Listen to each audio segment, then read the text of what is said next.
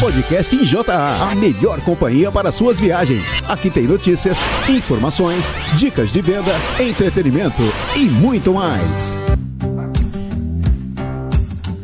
Olá, equipe! Chegamos já na segunda quinzena do mês de agosto. Oi, pessoal! Sim, e um mês que começou com uma excelente notícia, né, Cezinha? Sim, Júlia. A aquisição da Fabiane Saúde Animal realmente foi um grande salto para a JA. Exatamente, Cezinha. Além de trazer maior diversificação para a nossa linha de produtos, a concretização desse negócio traz benefícios a todos, sempre prezando pela continuidade e crescimento do negócio. Agora, basta fazer o que todos dessa equipe bruta sabem muito bem vender e aproveitar as oportunidades. E pessoal, como mencionado nos grupos na semana passada, vamos aproveitar para oferecer o VetPen, já que a Agrovet está em falta, hein? E não esqueçam também da campanha anual do Catofós, com premiações extras e promotores. Façam os devidos lançamentos do CRM.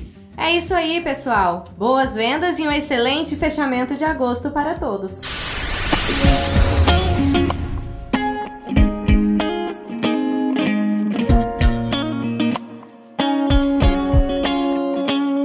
Vai durar não.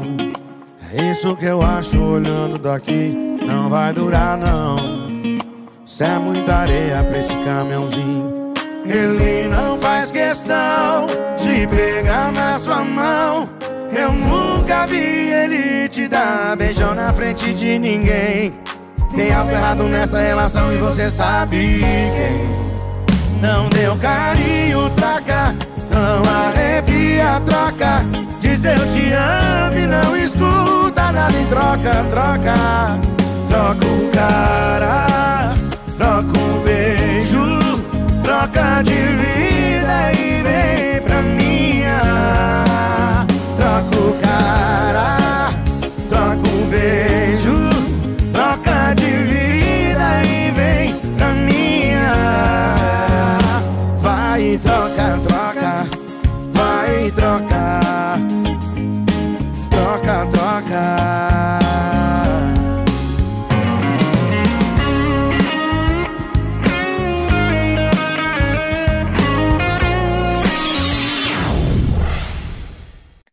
pessoal, estamos aqui em mais um episódio do nosso podcast. Estamos aqui no nosso quadro JA Convida, com a presença muito especial da professora doutora Poliana Pise Rota. A professora Poliana é graduada em zootecnia pela Universidade Estadual de Maringá, possui mestrado e doutorado em zootecnia pela Universidade Federal de Viçosa, é professora na mesma instituição das disciplinas de nutrição e produção em bovinocultura de leite e está à frente do programa Família do Leite, com aproximadamente 100 pessoas envolvidas. Seja muito bem-vinda, professora. Oi, Eduardo. Oi, pessoal. Obrigada pelo convite. É um prazer estar com vocês aqui nesse momento. Legal. Professora, vamos começar então uh, contando um pouquinho da sua trajetória né, na zootecnia, na pecuária leiteira, né? Como é que foi assim essa vontade né, de ingressar nessa área? Como é que você foi uh, enveredando aí para o lado da pecuária leiteira, né? Conta um pouquinho para a gente. Então, Eduardo, tudo começou na, em Maringá, né? Na verdade, eu no primeiro ano de faculdade eu fiz estágio em tudo que você pode imaginar, desde abelha, caprino, suíno, e eu parei no gado de corte, porque naquele momento era o que a gente tinha de uma das melhores opções que tinha na universidade, era o gado de corte, em termos de experimentos, de oportunidades. Então, desde o primeiro ano da faculdade, eu participo de, de estágios né, e de projetos de pesquisa relacionados à bovinocultura de corte. Eu não comecei no leite, mas eu sabia que eu queria nutrição de ruminantes desde o princípio. E aí eu vim para Viçosa fazer um mestrado, vim com o professor é, Sebastião Valadares, que também trabalha com gado de corte, apesar de ter fazenda de leite, né? Aqui ele mexe com corte. E eu vim sabendo que trabalharia com corte também. Né, fiz alguns experimentos na minha dissertação de mestrado com corte. É, mas quando eu fui para o doutorado, apareceu uma oportunidade muito bacana de um projeto em parceria com a Embrapa Gado de Leite. Eu achei que seria uma ótima oportunidade para conhecer e trabalhar com outra área, né, que seria o leite, é, mas até então sempre fui focada no gado de corte. Eu, te, eu consegui convencer o Tião, né, que era meu orientador então na época, a gente fazer esse experimento com vaca girolando. É, depois de muito relutar, aí ele concordou com isso, né? E aí então eu comecei a trabalhar com gado de leite. Foi lá em 2012, é, no, no meu doutorado, onde eu conduzi aí uma pesquisa de exigências nutricionais de vacas girolando e programação fetal. É, depois disso, né, fui para o pós-doc, mexer também aí, voltei com gado de corte, trabalhar com BR corte, que é a exigência nutricional para gado de corte, né? E então surgiu a oportunidade de fazer um concurso na área de leite aqui em Viçosa. Entendi. Fiz o concurso, fui aprovada, e aí então, é, isso foi em 2015, é, mas eu não tinha experiência. Eu, eu falo que eu vim do corte, eu não vim de família de produtor rural, eu não vim de família de leite, muito menos, né? Eu tive que, em 2015, realmente fazer o intensivão para poder realmente me inteirar muito mais no assunto, porque a grande verdade é que o concurso público, né, você tem uma prova teórica. Então, se você for uma pessoa bom de estudar e bom de prova, e tiver currículo e tiver didática, né, também isso é importante, é, você é aprovado, né? Então, assim, é, e, e, foi isso que aconteceu comigo. E ao cair no gado de leite em 2015, é, a primeira coisa que eu fiz foi fazer muitas visitas em fazendas. E, e como é, eu já não vinha com nenhum tipo de vício, né, que é um dos grandes problemas, eu foquei em aprender as coisas da maneira correta. Entendi. Então, esse foi um grande diferencial, eu acho. Né? Tem gente que já vem lá de muito tempo, mas aprende um monte de coisa errada e fica com isso na cabeça. E é difícil de mudar. Porque conforme a gente ficando mais velho, é, a gente tem dificuldade de, de aceitar o novo mesmo. Isso acontece. E então eu comecei a fazer a viajar muito, né? Eu sou do Paraná, então do Rio Grande do Sul até aqui em Minas Gerais, conhecendo muitas realidades e para preparar boas aulas e preparar bons projetos de pesquisa. E ainda em 2015 eu assumi a fazenda da universidade, a coordenação da fazenda, e pegando um grande desafio na mão, né? Isso foi em agosto, a gente tinha silagem para mais um mês, já não tinha mais ração para o ano, e as vacas estavam produzindo 16 litros na média. Então, Nossa. vacas de, de potencial genético muito, muito elevado. Entendi. E esse foi o primeiro desafio né, da minha carreira aí, foi resolver esse problema. E hoje, graças a Deus, depois de cinco anos à frente da fazenda, a gente né, tem médias hoje acima de 35 litros por vaca, consegue fazer um bom planejamento, mas eu corri atrás, tá? Eu corri atrás e isso é relativamente novo, não é tão antigo. Entendi. E eu imagino que deve, deve ter sido um desafio muito grande, né? Porque vamos falar assim, o que a gente vê nos livros, né, e nos manuais, enfim, muitas vezes é completamente diferente do que a gente vê no campo, né? E, e esse problema dos vícios também é, é, muito, é muito complicado, né? Porque uma das coisas que a gente mais vê na, nas fazendas é justamente isso, né? Pessoas, às vezes, que têm uma cabeça ali muito inflexível, né? E, e eu vejo até, professora, não sei se você também vê isso, mas parece que a nova geração que está vindo agora das fazendas, ela está conseguindo mudar um pouco isso, né? A gente visita muitas fazendas também e consegue ver isso, né? Que a geração nova ela está um pouco menos travada, né? Está um pouco mais aberta às tecnologias, né? É verdade. Uma coisa interessante também que eu tenho observado e talvez vocês também tenham é que tem muitas pessoas de outras áreas investindo no gado de leite, né? Pessoas que trabalhavam com áreas completamente diferentes. Eu ainda estava no gado de corte, ruminante, então né? Quando você faz uma dieta para boi, para você aprender a fazer uma bem feita para vaca, não é tão difícil assim, você está ali mais ou menos no mesmo caminho. Agora, muitas pessoas de outras áreas, né, largam seus empregos, isso está acontecendo, estão assumindo, né, as fazendas, propriedades aí de, dos pais que estavam ali abandonado, tudo, e investindo na atividade. E o bacana é que essas pessoas acabam tendo até melhores resultados do que quem está há muito tempo, porque são pessoas adeptas à assistência técnica. Então, pelo fato delas não saberem, elas procuram técnicos e seguem as recomendações dos técnicos. E isso, quando acontece, o resultado vem. Ao contrário de um produtor que a vida inteira fez uma coisa daquele jeito, né, que está fazendo errado, mas não aceita e é mais resistente a procurar ajuda técnica. Né? Então, eu sempre falo para os meus alunos, aqui a maioria dos alunos vem de cidade grande, não vem de origem é, rural, e, e, realmente muitos começam a aprender tudo do zero. E eu não vejo isso, isso como um problema. Pelo contrário, eu acho mais fácil, inclusive, trabalhar com esses alunos, porque eles não vêm com vícios enquanto que os filhos de produtores mais antigos, e principalmente da região da Zona da Mata de Minas Gerais, é, vêm com muitos vícios que eu tenho dificuldade, inclusive como professora, como é, orientadora, de mudar a cabeça da pessoa, né? Porque a pessoa também já vem com uma. acha que é daquele jeito e pronto. Então, é, eu acho que, que essa é uma vantagem, é uma vantagem. Agora, a pessoa tem que correr atrás, porque gado de leite é muita coisa, né? Eu também, eu, eu, na minha opinião, né, de todas as áreas da zootecnia, eu acho que é a mais difícil em termos de produção, porque você não pode descuidar de nada em momento nenhum e é tudo muito detalhe. Então, é muita coisa para aprender e você vive constantemente aprendendo, né? Quando, se você achar que você já aprendeu tudo, você está tá perdido. Tá equivocado, não é verdade? E, e, você falou um pouquinho sobre a importância né, dos, dos consultores, né, dos técnicos na fazenda. É, fala um pouquinho mais para a gente sobre isso, né? Na sua opinião, assim, você que trabalha nessa área de produção animal, é, focada na pecuária leiteira, né? Quais seriam os técnicos aí indispensáveis dentro de uma fazenda leiteira de uma pessoa que praticamente não entende muito sobre o negócio, né? Tá, tá ali administrando, começou a, a tocar a fazenda agora, ela precisa de contratar alguns técnicos. Quais seriam esses técnicos, né? De quais áreas, né? Eduardo, isso vai depender muito do tamanho da fazenda, é claro, né? Mas eu acho que um técnico para reprodução ele é indispensável, né? Então, o veterinário que vai fazer os, é, o, o, plano reprodutivo ali para a fazenda, porque sem reprodução não tem produção.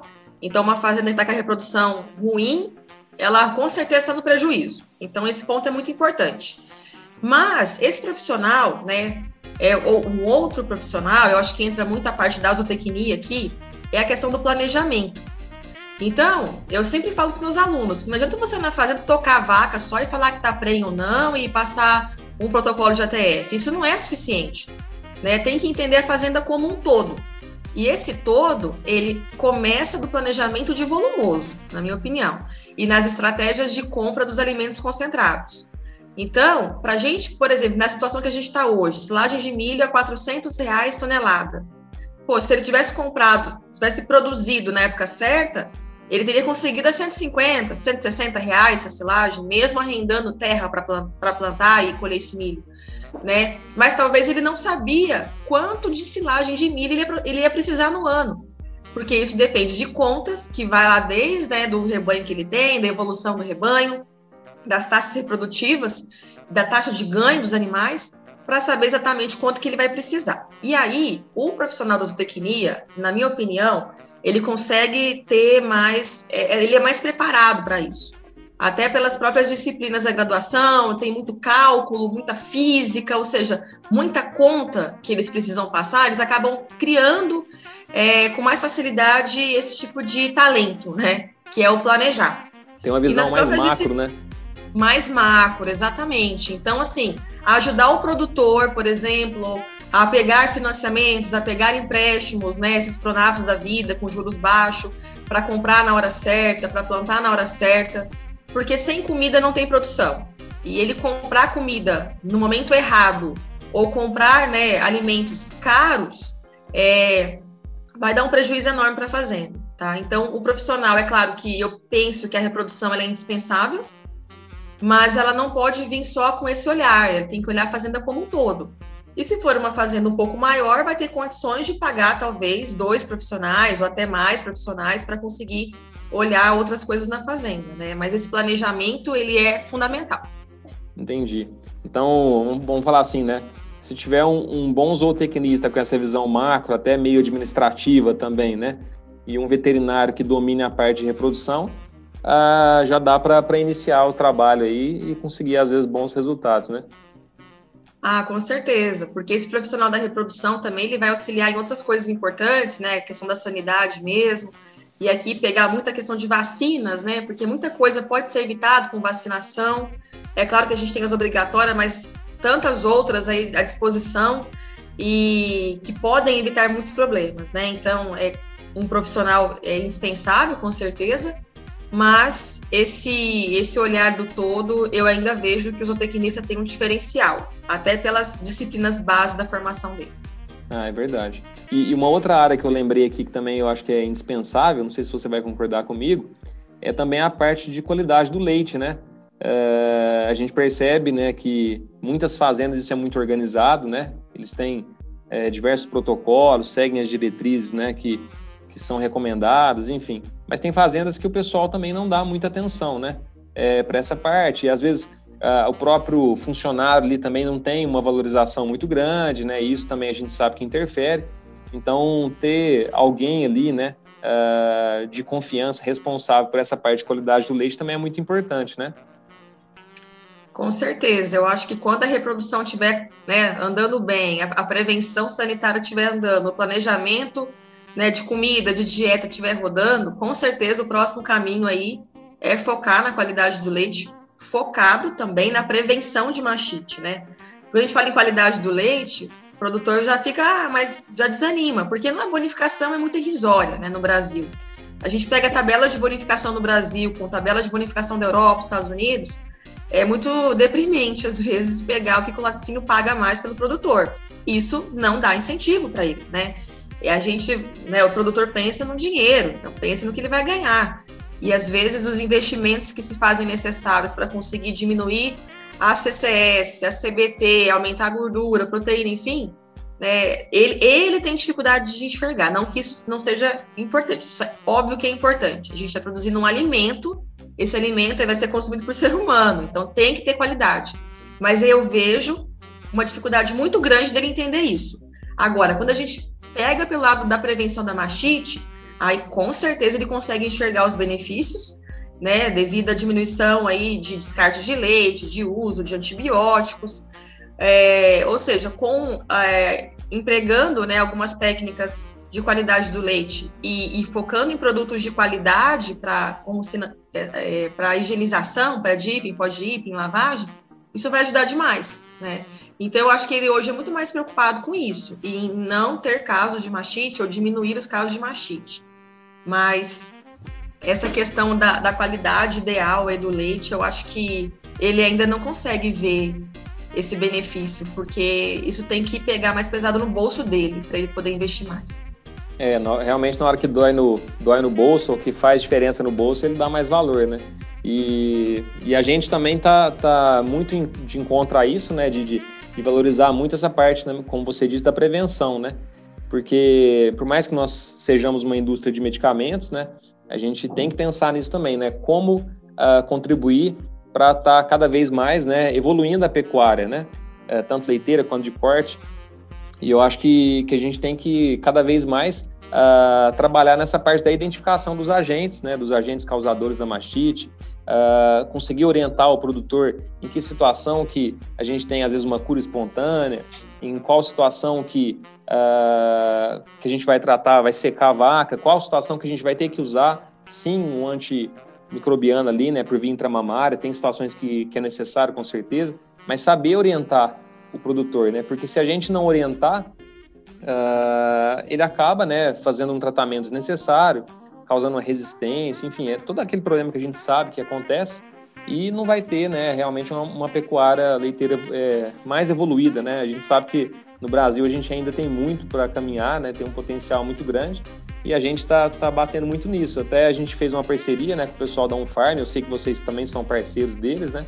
Uh, ah, para justamente cada vez mais estar tá orientando o produtor, né, para tratamentos mais assertivos e contundentes, né, realmente que, que faz a diferença. Que não adianta nada usar um produto, é, não ter o, o, o, efeito, né, e às vezes também uh, queimar depois o produto por, pelo fato de ter usado de forma errada, né.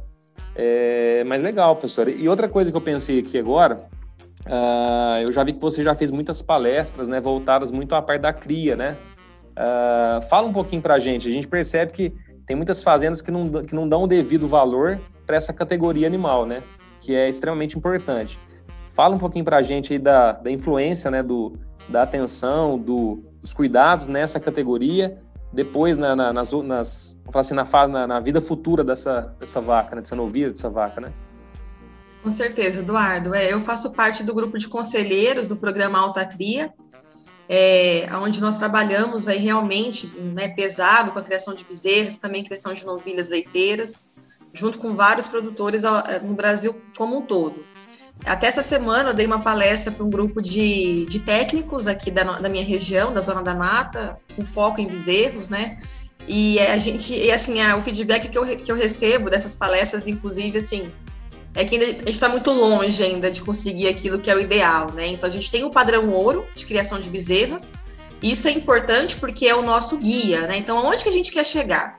Até pouco tempo atrás no Brasil, a gente estava meio perdido em relação a isso. Então, assim, o que, que é o ideal de ganho de peso, de mortalidade, de idade de primeiro parto, né? E esse padrão ouro, ele nos dá um guia. É claro que é difícil chegar lá, mas nós, como técnicos, precisamos traçar o caminho para um dia chegar lá. E a gente não pode se acomodar com a realidade do produtor. Então, por mais que a gente visite um produtor e que está tudo errado com, os bezerre, com o bezerreiro, com a recria, a gente não pode achar que aquilo é normal, se acomodar, porque a gente tem que funcionar como um agente de transformação. Então, quando a gente pensa em bezerras, né, a gente tem que pensar antes mesmo dela nascer. Então, tem muita coisa que vai influenciar a qualidade dessa bezerra quando virar uma vaca. A gente já sabe que o resfriamento no pré-parto não só ajuda a mãe, como também aumenta muito a produção de leite futura dessa bezerra. Então, estudos mostram ganhos de leite variando de 3 litros a 5 litros por dia a mais, né? Isso na bezerra. É, a gente também trabalha bastante com programação fetal aqui na universidade, e alguns estudos que a gente fez mostra que a alimentação das mães em excesso, ou seja, a gente ter vaca gorda no rebanho, pode prejudicar o reprodutivo dessas fêmeas e dos machos quando eles vierem né, a crescer ali e entrarem na puberdade. Como, por exemplo, diminuição de número de oócitos nas fêmeas, o que vai prejudicar o futuro aí dela na sua reprodução. Então a gente sempre pensa depois do nascimento, né? Mas hoje a gente já sabe que muita coisa influencia antes mesmo dela nascer. Mas pegando ali do nascimento em diante, eu acho que o primeiro passo é uma boa colostragem. É, e essa colostragem ela tem que ser avaliada. Então a gente tem que saber quantos litros está sendo fornecido de colostro e de preferência avaliar a qualidade desse colostro. Hoje com 100 reais você compra um refratômetro de Brix na internet. Então um equipamento super simples, fácil de usar, não quebra fácil. Então a vaca, né, ela pariu, ao invés de deixar a bezerra ali com a mãe para mamar, separa, ordenha essa vaca, mede o volume produzido, vê a qualidade e ofereça 15% do peso. Então, hoje a gente trabalha mais com 10%, é falando de 15% do peso ao nascimento em colostro, em duas mamadas. É, esse colostro com uma qualidade de grau Brix acima de 27, a gente falava 25, hoje já sugere-se um valor maior. E depois focar no volume de leite. E aí, pessoal, o volume de leite é aquilo. Se você ofertar 4 litros, ela vai ganhar peso, mas ela vai ganhar pouco peso.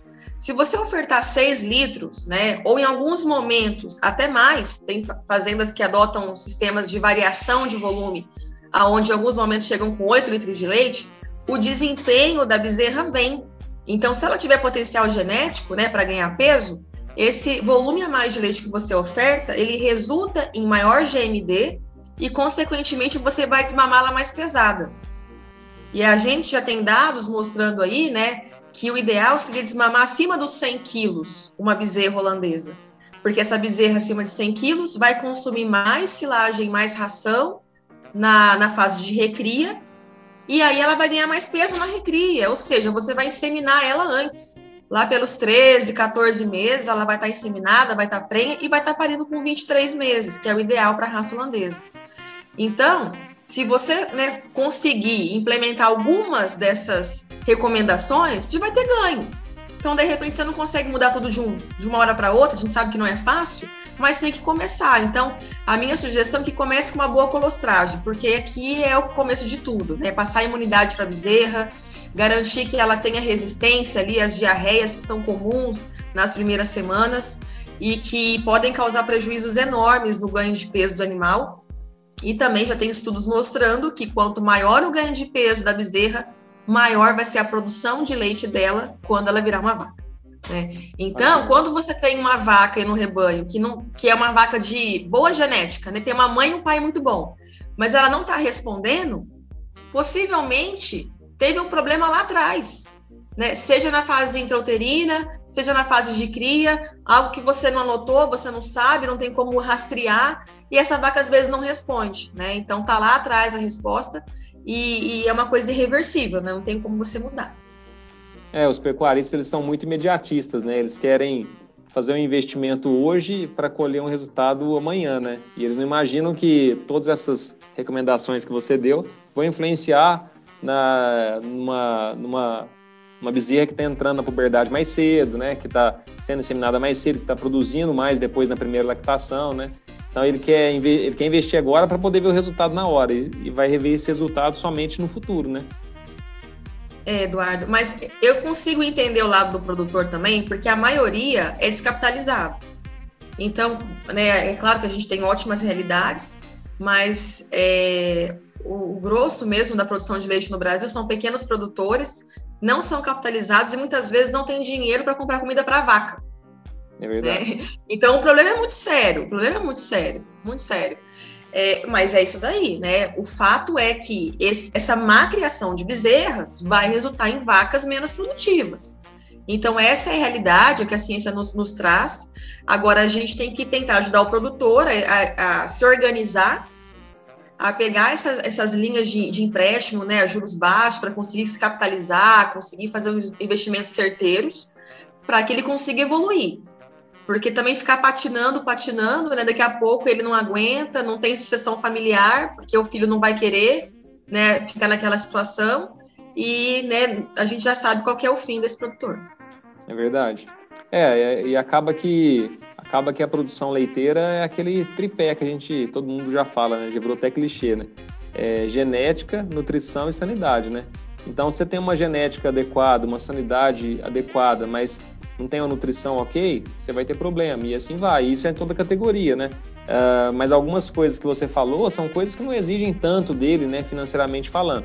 Por exemplo, é dar a quantidade adequada de colostro, é, usar o refratômetro de Briggs para poder avaliar é, tanto a qualidade do colostro quanto a qualidade, né, da, da se essa bezerra realmente uh, absorveu, né, essas imunoglobulinas, enfim são coisas que são protocolos, né, que ele, que ele tem que implementar, que não vai, vai demandar um pouco de, de trabalho, é claro, mas que vai refletir muito no futuro, né? E, não, e... com certeza. E fazer banco de colosso, né, Eduardo? Isso. Eu é. acho que é uma coisa assim essencial. A partir do momento que ele começa a se preocupar com isso, ele começa a guardar o colostro que sobra, né? Faz o banco ali e quando tiver uma bezerra que nasceu ali que a mãe não produziu, e isso acontece, né, gente? Às vezes novilha produz pouco, ou até mesmo vaca, é, acaba às vezes parindo antes do tempo, né? Não produziu, a colostrogênese não, não finalizou. Isso a gente sabe que acontece. E aí você não ter uma reserva é, complica, né? Complica muito a vida da bezerra. Complica demais, é verdade. E hoje em dia, né, o colostro em pó ainda é, é algo um pouco caro, né, para pecuaristas menores, né? Então, se ele fizer o arroz com feijão bem feito, fazer o banco de colostro, ele já tem, ele já resolve esse problema, né? É, não, exatamente. É. Eu acho que o colostro em pó é uma alternativa, né? É uma alternativa muito interessante, inclusive, até pouco tempo atrás a gente não tinha. Aqui a gente sempre tem, ainda mais porque às vezes concentra muitos nascimentos também, então a gente sempre deixa como uma reserva. Tem fazendas que fazem como protocolo para segunda mamada ou para enriquecer o colostro, mas eu acho que a gente tem sempre que focar em, em otimizar os custos, né? E aí, para otimizar o custo, é guardar o colostro excedente, que isso vai, vai ficar mais barato, né? Se ele conseguir guardar. Não, com certeza. E, professora, você falou que vocês utilizam aí, né? Deixa como reserva e tal, e eu lembrei uh, do projeto, né? Do, do, que vocês têm aí, que é um projeto muito bacana, né? A gente já chegou a visitar uma vez, e eu fiquei realmente impressionado, achei muito interessante. Você vê aquele monte de aluno envolvido, né, uh, com o projeto. E na hora que o Bernardo, né, que, que está junto com vocês aí, comentou que o pessoal passa ponta até, que tem toda uma, né, que o pessoal tem que ser comprometido, porque senão não fica, né, e tem toda uma seleção para eles entrarem, porque realmente é concorrido, né, o pessoal quer estar tá junto aí com vocês, quer estar tá aprendendo. E eu gostaria que você falasse um pouquinho também sobre o projeto de vocês aí. Ah, tá ok, Eduardo. Bem, o nosso projeto chama Programa Família do Leite. É um programa que agora no mês de outubro completa nove anos de existência. E atualmente nós temos 120 integrantes que estão atuando no programa, né? Já vários, aí dezenas já formaram, estão no mercado de trabalho, mas a turma aqui é bem grande. E a ideia é treinar os alunos numa fazenda que a gente chama Fazenda Modelo, que é aqui dentro da universidade, aonde eles passam por uma primeira etapa de trabalho mais pesado, né? Aquele, aquele famoso nivelador, né? Quem aguentar a primeira etapa do programa possivelmente é porque quer mesmo trabalhar com gado de leite. Porque tem que ir para a ordenha, ajudar na ordenha, aleitar bezerro, lavar pista, fazer trato, é um serviço mais pesado. E é isso aí, todos batem, todos batem ponto, né? Batem o dedinho ali, tem horário para chegar, horário para sair, uh, né? Tem, tem as regras e a gente é bem rigoroso nisso, até para criar no aluno já a responsabilidade de um profissional logo no início da graduação. Aí aqueles que passam para a segunda etapa vão cuidar de trabalhos mais técnicos, que envolvem desde inseminação, palpação, é, dieta, avaliação da qualidade do leite. A gente também trabalha com coleiras aqui de comportamento de vaca, então eles acabam tendo um serviço, digamos, um pouco mais leve, não tão pesado. Entendi. E aqueles que vão para a terceira etapa vão atuar em fazendas né, de produtores, que a gente atua aqui na região, e conhecem uma realidade diferente, que é uma realidade mais complicada, claro, né, do produtor pequeno. É, e também temos parcerias com fazendas maiores, né, desde a Goiás, Figueiredo, a gente tem aluno lá em treinamento, no Eudes Braga, sul de Minas, Legal. Santa Catarina, e a gente consegue mandar esses alunos para fazendas maiores também.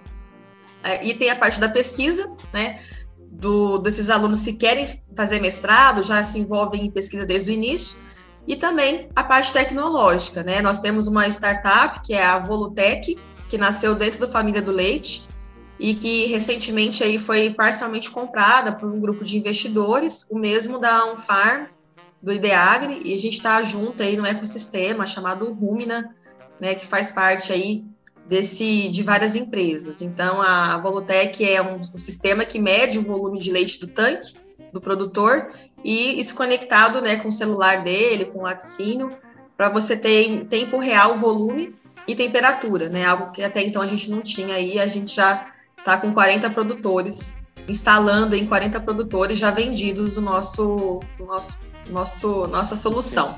Que legal. E eu lembro, acho que vocês foram até campeões lá do, do, do, do concurso da Embrapa, né? Que o pessoal faz, acho que é o Ideas for Milk, né? Foi 2019 a gente venceu o Ideas for Milk na edição nacional, né? Lá em São Paulo.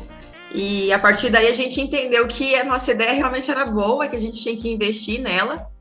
E depois de, de um tempo e trabalhando bastante, a gente conseguiu um investidor que é essencial e fundamental para a empresa alavancar, né? Porque nós, a, a gente formou, eu, professor, e um grupo de estudantes da graduação. Então, né? Ninguém, ninguém com dinheiro. a gente só com muita coragem para trabalhar mesmo. Não, mas legal. É, e o Brasil está precisando disso, né? Está precisando de pessoas motivadas e com boas ideias, né? Porque afinal de contas nós somos, vamos falar assim, um dos principais aí produtores de leite do país, né? O maior rebanho agora, né? Do mundo e a gente tem que ter pessoas motivadas e envolvidas nisso, né? Para a gente poder cada vez mais ter é, novas tecnologias, né? E até indo de encontro contra isso também, professora, queria comentar um pouquinho, né, que você comentasse um pouquinho sobre o projeto também que a gente tem junto com vocês lá, né? Não só com vocês, com outras universidades também no país, né? Uh, que é o projeto J Universidade, né? Então esse projeto ele ele visa, né, dar um suporte, né, dar um apoio para as faculdades, também mostrar para os alunos, né, fazer com que eles conheçam um pouco das nossas soluções. E em algumas faculdades, não todas, mas a gente está cada vez expandindo mais, estamos com esse projeto também de iniciação científica, né? Uh, patrocinado aí pela, pela JA. Aí eu queria que você falasse um pouquinho sobre também a sua experiência aí, né? Então, Eduardo, eu acho que essa é a única iniciativa de empresa que eu conheço até hoje, assim, que, que eu vi funcionar é, desse tipo de, de auxílio, né, para pesquisa e focado muito para graduação, né? E eu acho que isso é importantíssimo, faz uma diferença enorme. É, agora a Letícia tá vai né, começar o experimento né, para avaliar aí alguns medicamentos para combater né, a tristeza parasitária. E, e, é fundamental, porque a gente sabe cada vez mais precisamos da parceria público-privada, né, o governo, né, ainda mais agora com a pandemia, cada vez com menos, menor, menor disponibilidade orçamentária para investir em pesquisa, é uma situação complicada. Então, as empresas têm esse papel muito importante de colaborar, de ajudar, e a JA vem fazendo isso já há vários anos, né, com essa bolsa, com esse apoio, com essa, essa ajuda na orientação e também com os medicamentos que vocês mandam para a gente. Então, é, a gente ter esses medicamentos para usar e não precisar comprar, né, é muito importante. Ajuda a fechar a conta. porque parece que não, mas a gente tem talvez até mais desafios do que um produtor normal. É, numa universidade onde, onde, tudo é muito burocrático, compra, venda, e, e quando é RU, né? Licitação, você acaba tendo, você acaba tendo que comprar coisas às vezes até mais caro do que do que é por causa de nota fiscal, que é uma obrigação, né? Então tem várias taxas, vários impostos que aumentam o nosso custo. Com certeza. E, e essa parceria ajuda demais, né? Ajuda demais porque diminui os nossos custos aí. E, e, e os alunos, é engraçado isso, um aluno que estava formando, ele me falou isso, o Sávio, da, da Volutec, ele falou assim, olha, é, eu acho tão bacana essa parceria, porque quando eu penso em medicamento, eu já penso em todos os medicamentos JA, que foram os medicamentos que a gente usava. Então, quando ah, um problema X, ah, tal medicamento da JA. Então, a marca que vem na cabeça dele é essa. Então, isso eu acho muito bacana também, porque é um investimento que vocês fazem em, em futuros profissionais que daqui a pouco estão no campo, né, e com certeza aí estarão usando os produtos JA, né, os produtos de vocês. Ou seja, a empresa está fazendo igual a gente tem que fazer com a bezerra, né? Cuidando da bezerra, para lá no futuro ela virar uma vaca e produzir leite e ela ter o retorno lá na frente. Legal. Não, que bacana, professor. A gente fica feliz, né, de, de, de ser útil, né, esse projeto. A gente é, tem é, bons relatos aí, né, de outros professores também. E a nossa intenção é justamente essa, né, é dar esse suporte, né, é, a, a, apoiar a pesquisa também, né, que a gente, a gente sabe a importância disso, e não só para a universidade, mas como uh, para empresas também, né, para a indústria, porque é, não adianta, para sair uma nova solução, a gente tem que fazer muita pesquisa antes, né? Tem que realmente ser amparado pela ciência, ancorado pela ciência, para poder desenvolver algo que seja útil, né? Que seja uh, eficaz no campo, né? Então, esse projeto também contribui muito com isso, né? E de quebra a gente tem essa grande vantagem que é o futuro médico veterinário, futuro zootecnista, futuro uh, profissional aí tá conhecendo as nossas soluções, né? Mas muito bacana, professor. Eu, eu agradeço muito aí o bate-papo, né? Uh, muito legal o trabalho de vocês aí, os eventos que vocês promovem, né? O projeto. E a gente deseja aí muita, muita sorte aí na empreitada, né? Que, que, a, que continue evoluindo cada vez mais os estudos aí, o projeto. E é isso, né? Num futuro aí próximo, tomara que a gente consiga fazer mais um bate-papo aqui no podcast. Com certeza, Eduardo. Obrigada pelo convite. Um abraço a todos. Obrigado, professor. Até mais. Isso é Brasil! O embaixador. Quando você me toca, não arrepia a pele. Suas palavras não me cortam, mas me ferem.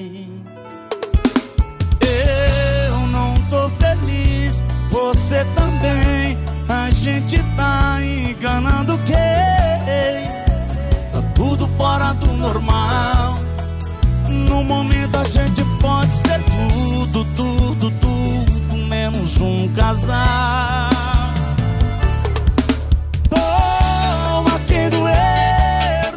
Caso eu. Tô indo embora com minha ficha limpa de saudade de cabeça erguida. Eu vou sofrer, mas não vou recair. Mas já você vai precisar de mim.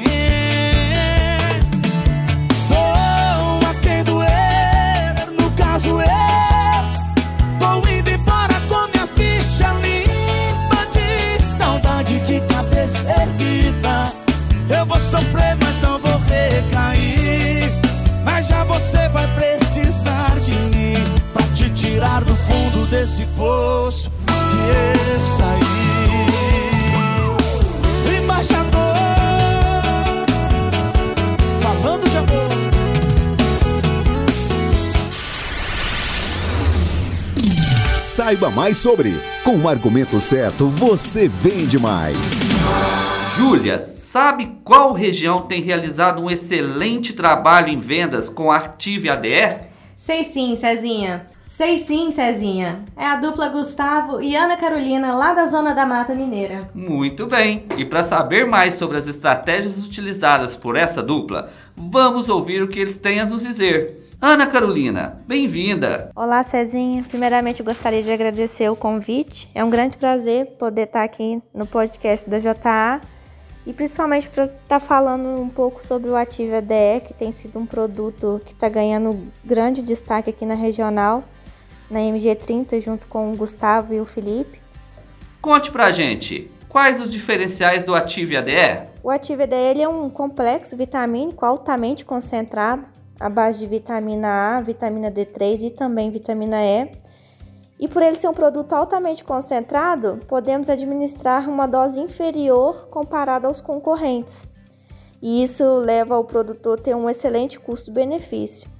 Além disso, temos o produto em duas diferentes apresentações, que é a frascaria de 50 ml e também a frascaria de 250 ml. Essas vitaminas elas são compostos orgânicos que são necessários em poucas quantidades no organismo do animal, porém elas são indispensáveis nas funções metabólicas, nas funções fisiológicas e também na, na função imune das células dos animais. E também possui uma característica muito importante que é de atuar como imunoestimulante no organismo do animal. De fato, o custo-benefício para o produtor é essencial. E qual abordagem você costuma usar para oferecer o produto? Bom, a abordagem que eu costumo utilizar nas fazendas e pela qual eu me identifico bastante é uma abordagem mais técnica, explicando sempre para o produtor as principais funções dessas vitaminas, a qual o produto é composto, como por exemplo a vitamina A, que é um imunoestimulante e promove uma resistência às infecções, que ela é muito importante também na manutenção e no incremento das funções reprodutivas e na deficiência da mesma pode causar atrasos na reprodução. Ela também contribui para o crescimento do animal e, consequentemente, na produtividade. E já a vitamina D3, eu costumo ressaltar ao produtor que ela atua na mobilização de cálcio para os ossos, diretamente né, relacionado com a absorção de cálcio, que é muito importante. E a vitamina E, que tem a sua principal característica de ação antioxidante e também que ela auxilia na manutenção estrutural e na integridade dos músculos do animal. E além dela também atuar na resposta imune. Então eu faço questão de fazer essas observações quando eu estiver abordando os produtores na, nas fazendas. É isso mesmo. Explicar item por item faz a diferença. Carol, qual estratégia você usa na hora de vender o Ative ADE? A estratégia que eu gosto muito de utilizar nas fazendas para a venda do ativo EDE é ressaltar para o produtor o somatório das vitaminas A, D e E no produto, comprovando para o produtor que é um produto concentrado e que justifica a dosagem inferior em relação aos concorrentes. Outra estratégia é ressaltando para o produtor a prevalência que temos hoje no fornecimento de volumoso conservado, como silagem de milho e feno, o que pode reduzir em até 50% do teor dessas vitaminas nesses alimentos, o que é diferente nas forragens verdes e frescas, que pode fornecer uma quantidade maior dessas vitaminas. Carol, você tem algum case que conseguiu trocar o produto do concorrente pelo da JA? Tenho sim. É, tive duas situações em que eu consegui implantar o produto nas fazendas, que me marcou bastante e é válido compartilhar com vocês. A primeira situação foi em uma fazenda de gado de leite, onde a recria estava apresentando bastante problema com papiloma e provando para a gente que estava com um problema imunológico e implantamos oito frascos de 250 ml do produto com, adotando um protocolo aí de 30 a 60 dias de aplicação, gerando aí em torno de 400 doses nesta fazenda. O outro caso foi uma fazenda que a gente trocou pelo do concorrente e foi através do somatório das vitaminas, como eu já ressaltei, que eu utilizo como estratégia também, e foi fazendo esse somatório conseguir convencer o produtor a experimentar o nosso e dessa forma a gente conseguiu implantar o Ative ADE na fazenda também. Obrigado, Carol! E seja bem-vindo mais uma vez aqui com a gente, Gustavo. Conte sobre as estratégias comerciais utilizadas por você em sua regional. Bom dia, Cezinha. Bom dia, Júlia. Bom dia a todos da equipe JA. Eu sou Gustavo Costa e sou representante aqui na Zona da Mata Mineira. Primeiramente, Gostaria de agradecer o convite em participar dessa edição do podcast e dizer que é uma satisfação muito grande estar aqui falando com vocês e principalmente por falar de um produto que a gente acredita muito no seu potencial, que é o Ative EDE. O Ative EDE é um complexo vitamínico altamente concentrado, de fácil aplicação, via intramuscular profunda, um produto que apresenta um excelente custo-benefício, onde que as é, devido à sua alta concentração, a dose aplicada ela é inferior, chega a ser metade ou um terço dos principais concorrentes que atuam na região para atingir a mesma dosagem aplicada. Além de todos esses benefícios que o produto proporciona para a gente, é, vale ressaltar que o sucesso da venda para uma equipe igual a nossa, né, ela não se cabe somente ao representante ou somente ao promotor. Eu digo que a equipe tem que estar bem alinhada, tem que estar bem unida e trabalhando em conjunto. É o que a gente procura fazer aqui na Zona da Mata. Tanto na MG08, que eu trabalho, tenho o privilégio de trabalhar com o Everton, quanto na MG30 com a Carol. A gente sempre está conversando, alinhando as estratégias e nisso os promotores consegue desempenhar um trabalho de excelência no campo, levantando a demanda do produto nas fazendas, né, que é o consumidor final, e, e com o trabalho que a gente vem buscando fazer na região, né, que sempre está realizando venda consultiva, levando uma solução para o nosso cliente, o cliente, na maioria das vezes, ele dá oportunidade para a gente estar tá fazendo um trabalho com, com teste, né, algum experimento, por exemplo, quando a gente pega um produto da concorrência que é muito utilizado no pós-parto, a gente pega um lote e faz com o nosso. É outra coisa muito boa, né, que a JA ela disponibiliza e, e que é fundamental no nosso sucesso é as amostras. Então, com as amostras, a gente pode chamar o, produtor para prova de fogo, né? E testar nosso produto perante algum concorrente que ele já vem usando, né? Isso no caso do produtor que às vezes é mais conservador, né? Que não não é usual dele ficar trocando de produto da mesma base, então a gente consegue mostrar para ele que ele comprando o nosso complexo vitamínico, né, o Ative EDE, ele está fazendo a melhor compra e, e será bem atendido né? uma equipe bem alinhada, uma equipe que define muito bem o, o modelo de trabalho, né? que é a seriedade, é a honestidade com os clientes, é realmente estar tá entregando um, um, resultado muito bom, tanto é, para a empresa, né? que é conversão em vendas no campo, quando é prospecção em vendas, e quanto ao cliente final, que tem a certeza de que trabalhando com a gente, é, vai estar tá trabalhando com, com pessoas capacitadas, pessoas sérias e que são comprometidas com, com o melhor do, do cliente, né? E nós acreditamos muito nesse modelo de trabalho, né? Que graças a Deus vem nos trazendo bons frutos. A gente já está colhendo resultados. É, estamos só no início de um trabalho, né? Ana Carolina está conosco e vai fazer seis meses. Então a gente está construindo um trabalho ainda na região, tá buscando novos parceiros, crescendo nos, nos atuais parceiros e crescendo em, né, em participação no mercado é, quando no quesito consumidor final.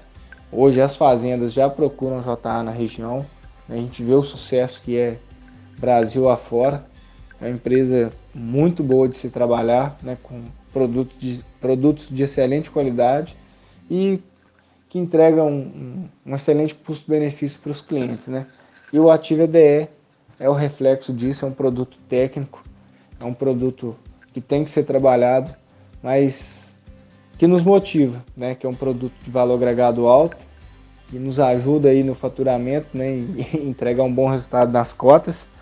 E, e o produtor né, sai também satisfeito que vai estar adquirindo um produto que realmente vai atender a necessidade dos seus animais, principalmente os animais de alta performance, que é a região que a gente atua. Tem bons animais, boas fazendas. E o lojista também sai satisfeito, porque é a empresa que entrega uma boa rentabilidade né? A gente consegue entregar uma boa margem para o lojista também. E é isso. Eu acho que a boa venda é quando se tem a recompra e a gente vem observando um aumento muito grande nessa recompra. Então gostaria de agradecer mais uma vez em participar dessa edição do podcast. Gostaria de agradecer a Ana Carolina e o Everton, que trabalham comigo e vêm buscando fazer um, excelente trabalho aí no campo. Agradecer ao Felipe Torres, que é nosso coordenador e, e nos motiva muito no nosso trabalho. E desejar um sucesso a todos da JA. E no mais é isso. Qualquer dúvida, estou à disposição. Forte abraço. Alinhar as estratégias, a comunicação e trabalhar bem em equipe faz toda venda ser um sucesso. Obrigada, Gustavo. Boas vendas a todos vocês.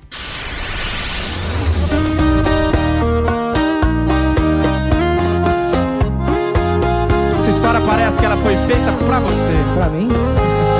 Na porta de uma bodega alagado daquele jeitão. Cadeira amarela, camisa no ombro, cigarro na orelha e copo na mão. Não olhe de canto de olho julgando esse cidadão. Quem nunca perdeu o amor e chorou, que me atira o primeiro litrão. Segura, Brasão! Onde está meu amor? Tá pendurada na boca de outro caboclo Tá amando outro corpo do jeitinho que a gente fez Essa bandida rouba coração cama Geme alto e diz que ama, depois te esquece de vez. Tá pendurada na boca de outro caboclo. Tá amando outro corpo do jeitinho que a gente fez. Essa bandida rouba coração na cama. Geme alto e diz que ama Depois te esquece de vez. Vou até pegar o pedestal. Não tá bebendo, não? Chegou a hora do quadro Minha História.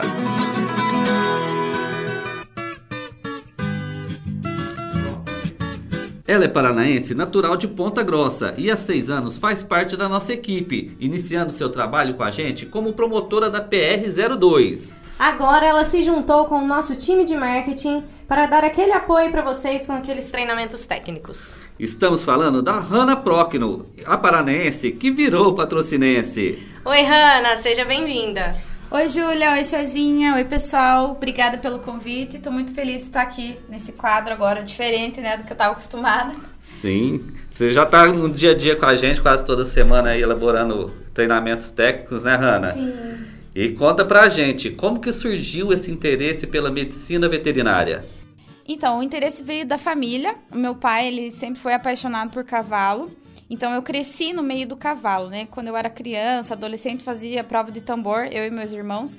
Então, eu tenho essa lembrança muito, muito clara na minha mente dos meus pais junto, a gente sempre nesse meio.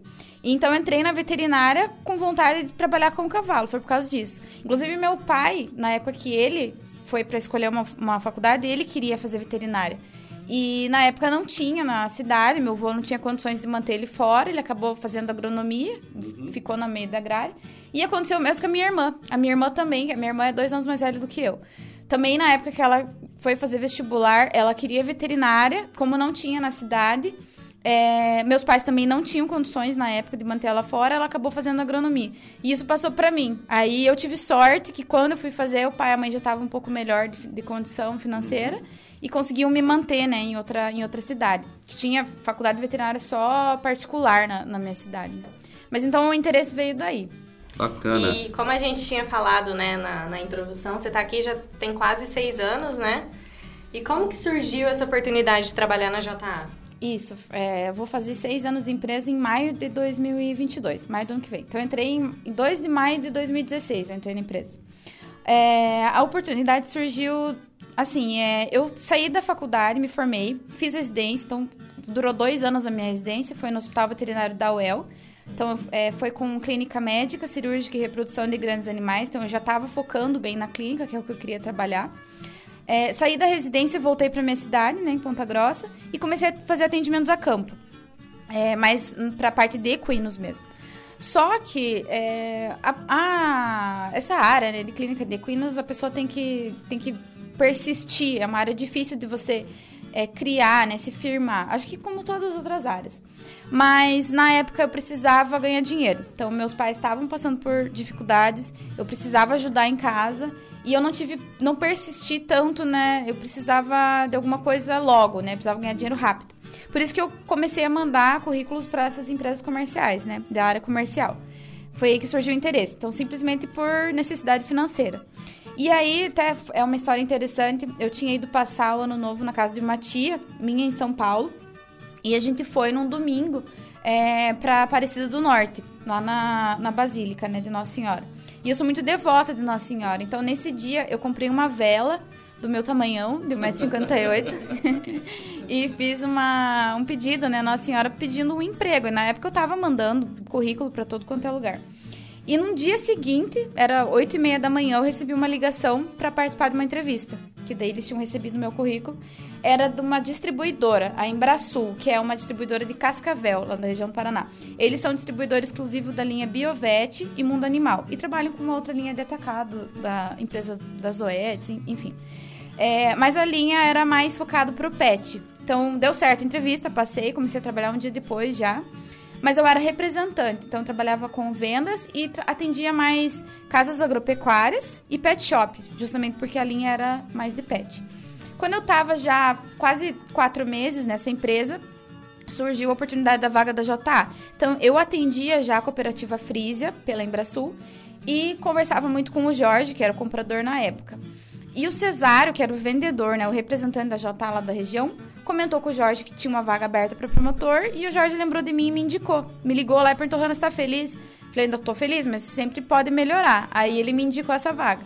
Aí eu fiz entrevista com o Cesário e com o Rogério, e deu certo, aceitei. Fiquei quatro meses só na Embrasul, já voltei, já mudei para JA e foi aí que, que, surgiu a oportunidade. E como, como que era trabalhar em vendas, né? Como que foi essa... Então, a transição foi bem difícil para mim, porque eu não, não tenho perfil de vendedora, eu sempre fui mais... É, sempre me dediquei mais à parte técnica, eu era um pouco envergonhada. É, a região lá na, né, na, lá na PR02, então compreende, para quem não, não, não, entende, compreende a região de Castro, Carambeí, Arapoti, né, as, as cooperativas Vitimarsum, que fica no município de Palmeira, é, a cooperativa Frisia de Carambeí, Castrolanda, é, Castro e a Capal, que era Arapoti. Então, naquela época a gente não tinha dividido, ainda fazia todas as cooperativas. É, a cultura lá, então é uma colônia holandesa, então a cultura lá é, é mais é, europeia, né? O pessoal é mais fechado, é, os produtores eles são muito tecnificados, então os produtores eles lêem artigo, eles estudam. Então eu tinha medo também, né? Tinha um pouco de vergonha, um pouco de medo. Eu, eu demorei um tempo para destravar essa parte do comercial sempre quem me ajudou nessa parte sempre foi o Rogério. Então, eu devo muito isso a ele. Ele sempre é, acreditou em mim, acreditou que uma hora ia dar certo, né? Então, eu demorei um tempo. É uma região muito difícil de trabalhar. Todo mundo, né? Todas as outras empresas comentam que a gente precisa de alguns anos ali até a pessoa criar confiança. Eles são muito desconfiados, né?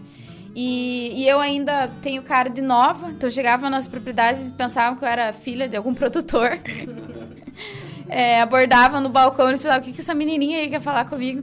Então eu precisava de uma chance pro cara sentar e me ouvir. Quando ele me ouvia, dava certo, né? Mas então eu tive essa dificuldade. Essa transição foi um pouco difícil para mim. Mas deu tudo certo depois. Eu já quero aproveitar e fazer essa pergunta. Quais foram um dos maiores desafios seus? Eu sei que é bem diferente de muitas regionais, porque eu conheci até a, a região que você trabalha lá. E realmente são fazendas muito tecnificadas, que sempre tem um veterinário no dia a dia lá da propriedade, né? Então você está falando não, nem só com o dono, você está falando com um veterinário que provavelmente acha que sabe muito mais que é. todos os outros, né? E quero que você conte um desses grandes desafios que você conseguiu pôr um produto nosso lá dentro, é, é, argumentando com um veterinário experiente que estava dentro da propriedade. Uhum. É, bom, os maiores desafios eu comentei um pouquinho, né? Então é, é essa introdução, né? Conseguir falar com a pessoa responsável, conseguir que ele me ouvisse, é, destravar essa parte comercial. Então eu precisava deixar de ser um pouco técnica e ser mais agressiva nessa parte comercial. O Rogério sempre falava, Ana, você tem que ser mais agressiva. E eu lembro, assim, a primeira venda que eu fiz, né? Já respondendo a tua segunda pergunta A primeira venda que eu fiz é, foi para Simone Erkel, que ela é uma produtora que é veterinária. Aham, ó. Então a fazenda hoje em dia é robotizada, lá eles são quase 800 vacas na lactação. Na época tinha umas 500 vacas na lactação. E a, a primeira venda assim que eu lembro de volume, né? Eu vendi 1.008 bisnagas de mastite clínica no dia. Então foi muito legal, foi é, Aí, acho que começou a me dar o, Dar o gás, o né? gás aham, pra vender e oferecer esses, esses pacotes de venda, né? Em outras fazendas. Mas foi isso, a dificuldade foi o destravamento ali da, da área comercial, ser mais agressiva, né? Te- Sair um pouco dessa parte técnica. E a questão que eu precisava estudar muito, então o pessoal lá, é, tanto os veterinários quanto os produtores, eles estudam muito, eles entendem muito. A tecnologia, ela vem da Europa, dos Estados Unidos, e vai primeiro para aquela região, depois difunde para do Brasil. Uhum. Então, e a maioria dos concorrentes tem, tinham pessoas trabalhando há 7, 8 anos. Então já eram pessoas que já, têm, já tinham Já a- conheciam, o né? relacionamento Sim. na época, né? Uhum. E a outro grande desafio, a empresa não era conhecida lá. Então eu fui a primeira promotora da região. É, além disso, além disso, né, além de eu gosto de cara nova, ser nova na região, ainda a empresa não tinha o nome da marca, ninguém conhecia já tá. Falava, ah, LA, é, já. E, então também fazer com que os produtores tivessem a confiança na empresa, né? Foi também um dos grandes desafios. E falando, é, já que você tá recordando, né, as coisas, é, você lembra de alguma história legal, alguma, algum momento interessante que você tenha vivido, alguma coisa que você chega e fala assim, nossa, eu lembro disso, isso aqui foi legal, foi, eu preciso comentar com vocês. Você lembra de alguma situação assim? Situação, eu lembro depois que que daí o Everton começou a trabalhar comigo, né? Então a gente fazia a dupla lá, tanto o Everton como representante Abraço, Everton. e, e eu como promotora. E, e aí a gente começou, o trabalho começou a ser desenvolvido, começamos a criar confiabilidade, né? Tanto no pessoal da cooperativa quanto nos produtores. Então o que acontecia? A demanda eu precisava criar no campo para o pessoal da cooperativa comprar. Lá funciona dessa maneira. Não é o contrário, né? Você vender para a cooperativa e depois desovar para os produtores. Então precisava gerar a venda direta, no caso. Quanto mais os produtores iam pedindo no balcão, daí a cooperativa fazia o pedido. E, e teve alguma uma situação, eu não lembro dia, né? Momento que foi, mas que eu fui elogiada, né, pro Everton pelo gerente lá da cooperativa. Então, isso também foi uma coisa que me deu um gás muito grande para trabalhar. E ele comentou, ele falou assim: a, a Hannah é uma das promotoras que, que mais se destaca aqui na região, em relação às outras, né? E aí, o que aconteceu? O- a- as concorrentes começavam a, a perguntar de mim. Isso era uma coisa muito boa, né? Me dava muito claro. ânimo para trabalhar.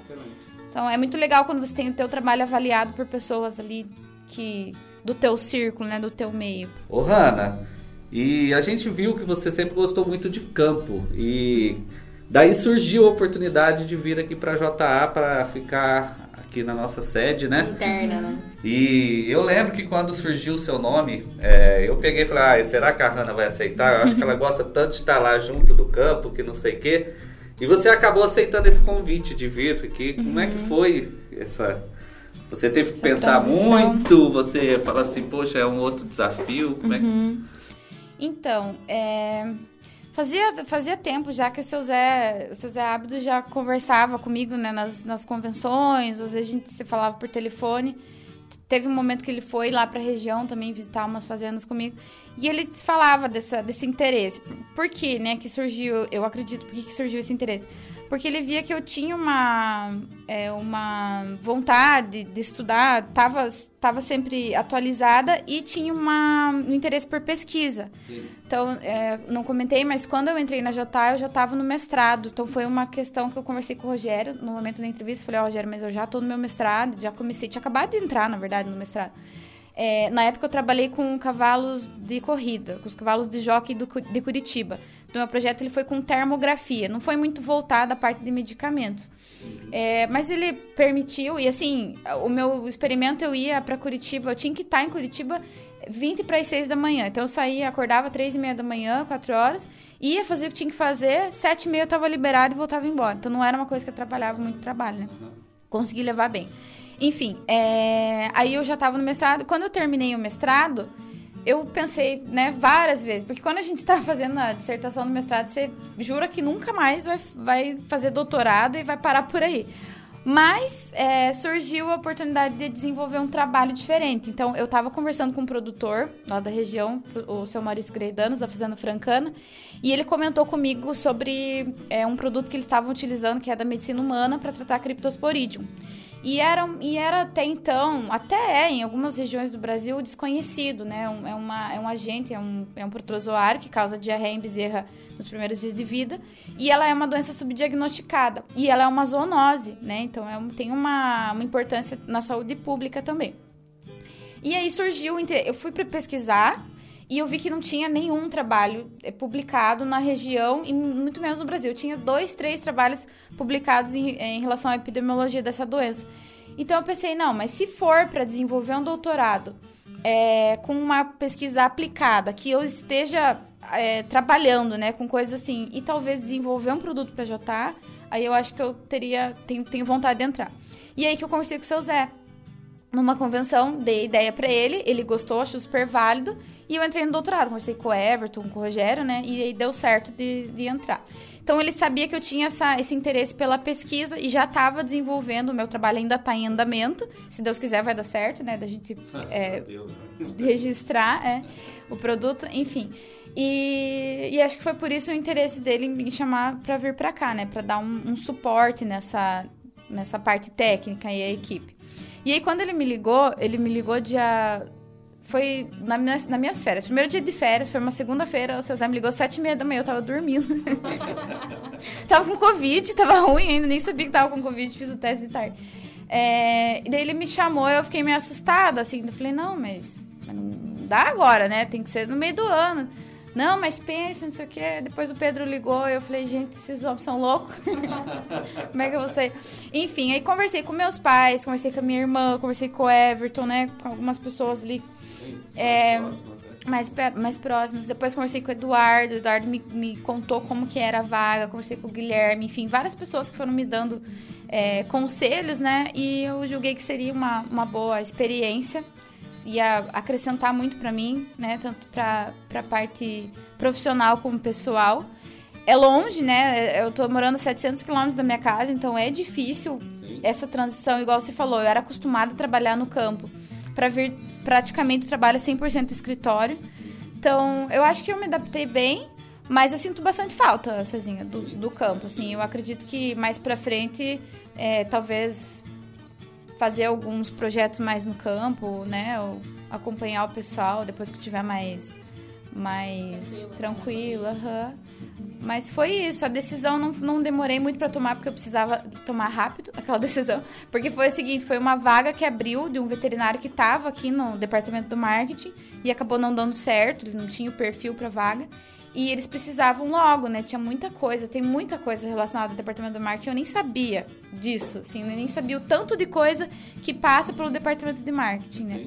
E, e aí eles precisavam preencher a vaga logo e eu tinha que responder logo, né? E geralmente essa, essas decisões são as, as mais rápidas e as que mudam completamente Sim, a vida, tem né? que pensar rápido, não dá pra... Se pensar demais, acho que acaba é, não indo, né? Mas já está agregando muito valor, né? Recentemente você acabou de fazer um webinar sobre o Bezerro, tenho certeza que a galera recebeu com muita receptividade, porque é um produto importante da nossa linha, estamos em foco em Bezerro esse mês, né?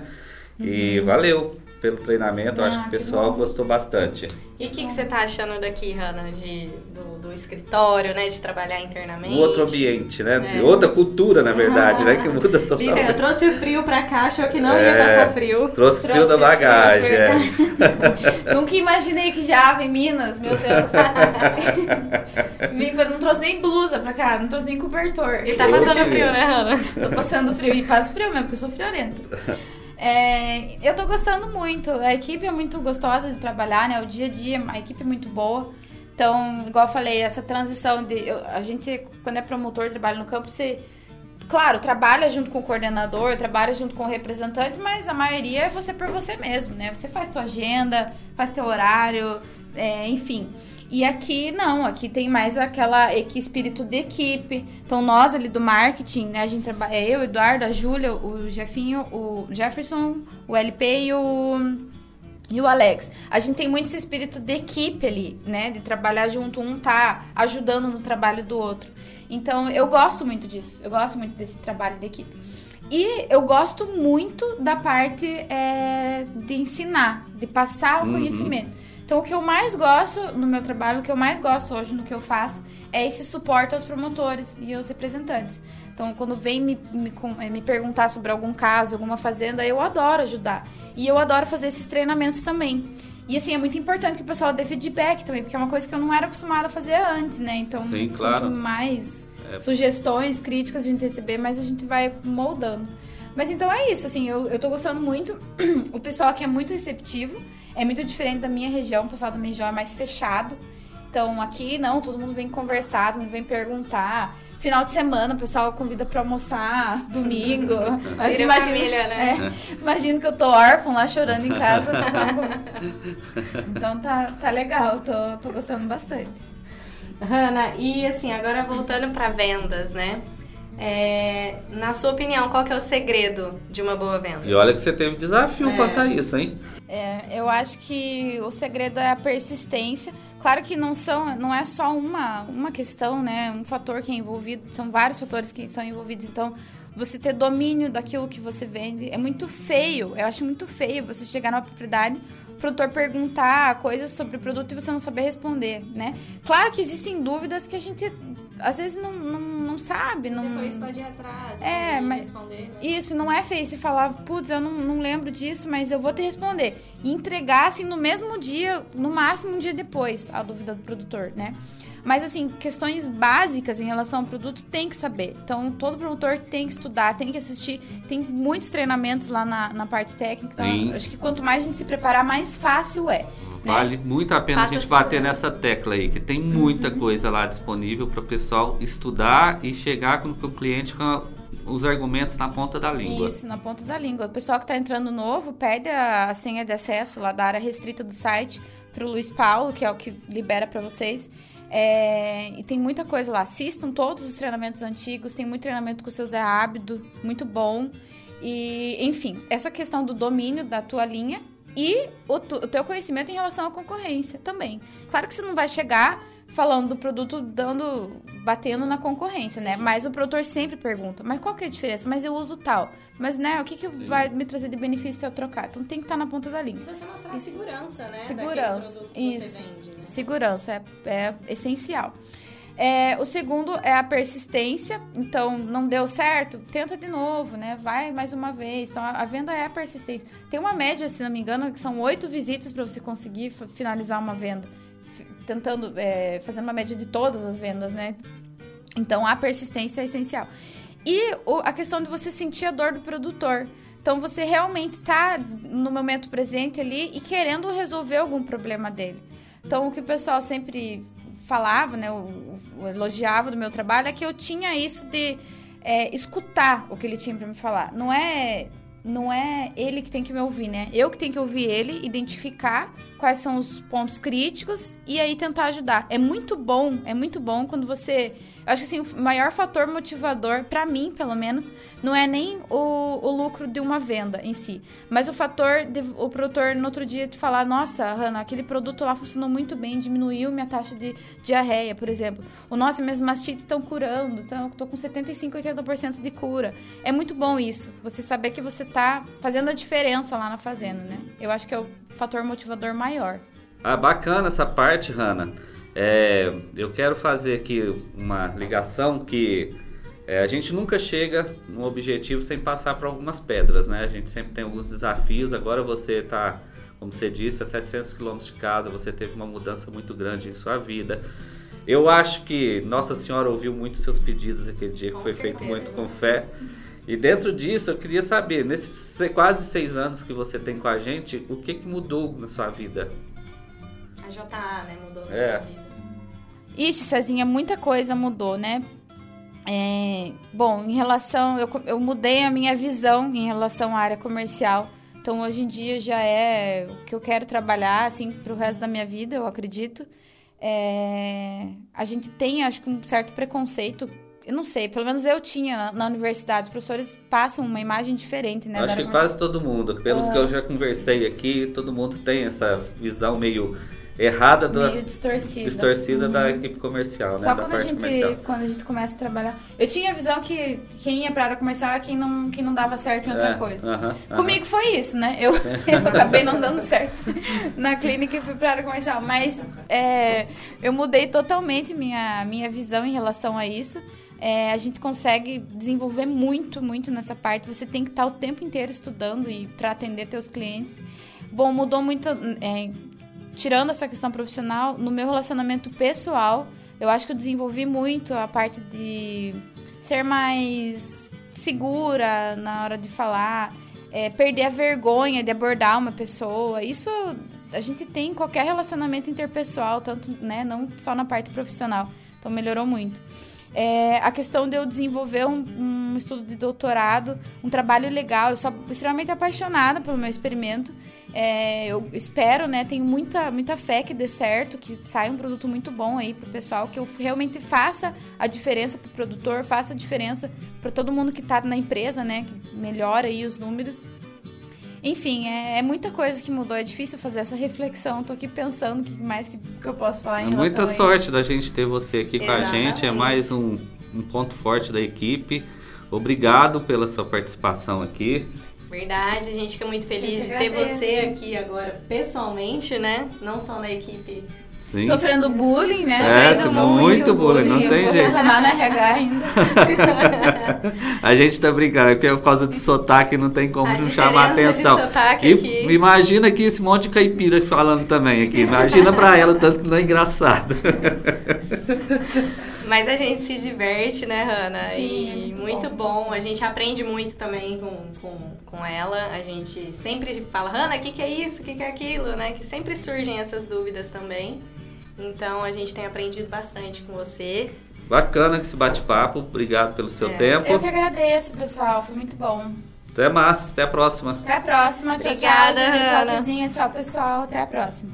E fica por aqui mais um episódio do podcast JA. Desejamos a todos um excelente fechamento. Tenham atenção no trecho e bora pra cima, galera! Abraço, pessoal, e até o nosso próximo encontro. Encerra-se aqui mais um episódio do podcast em JA. Obrigado pela companhia e até o próximo encontro.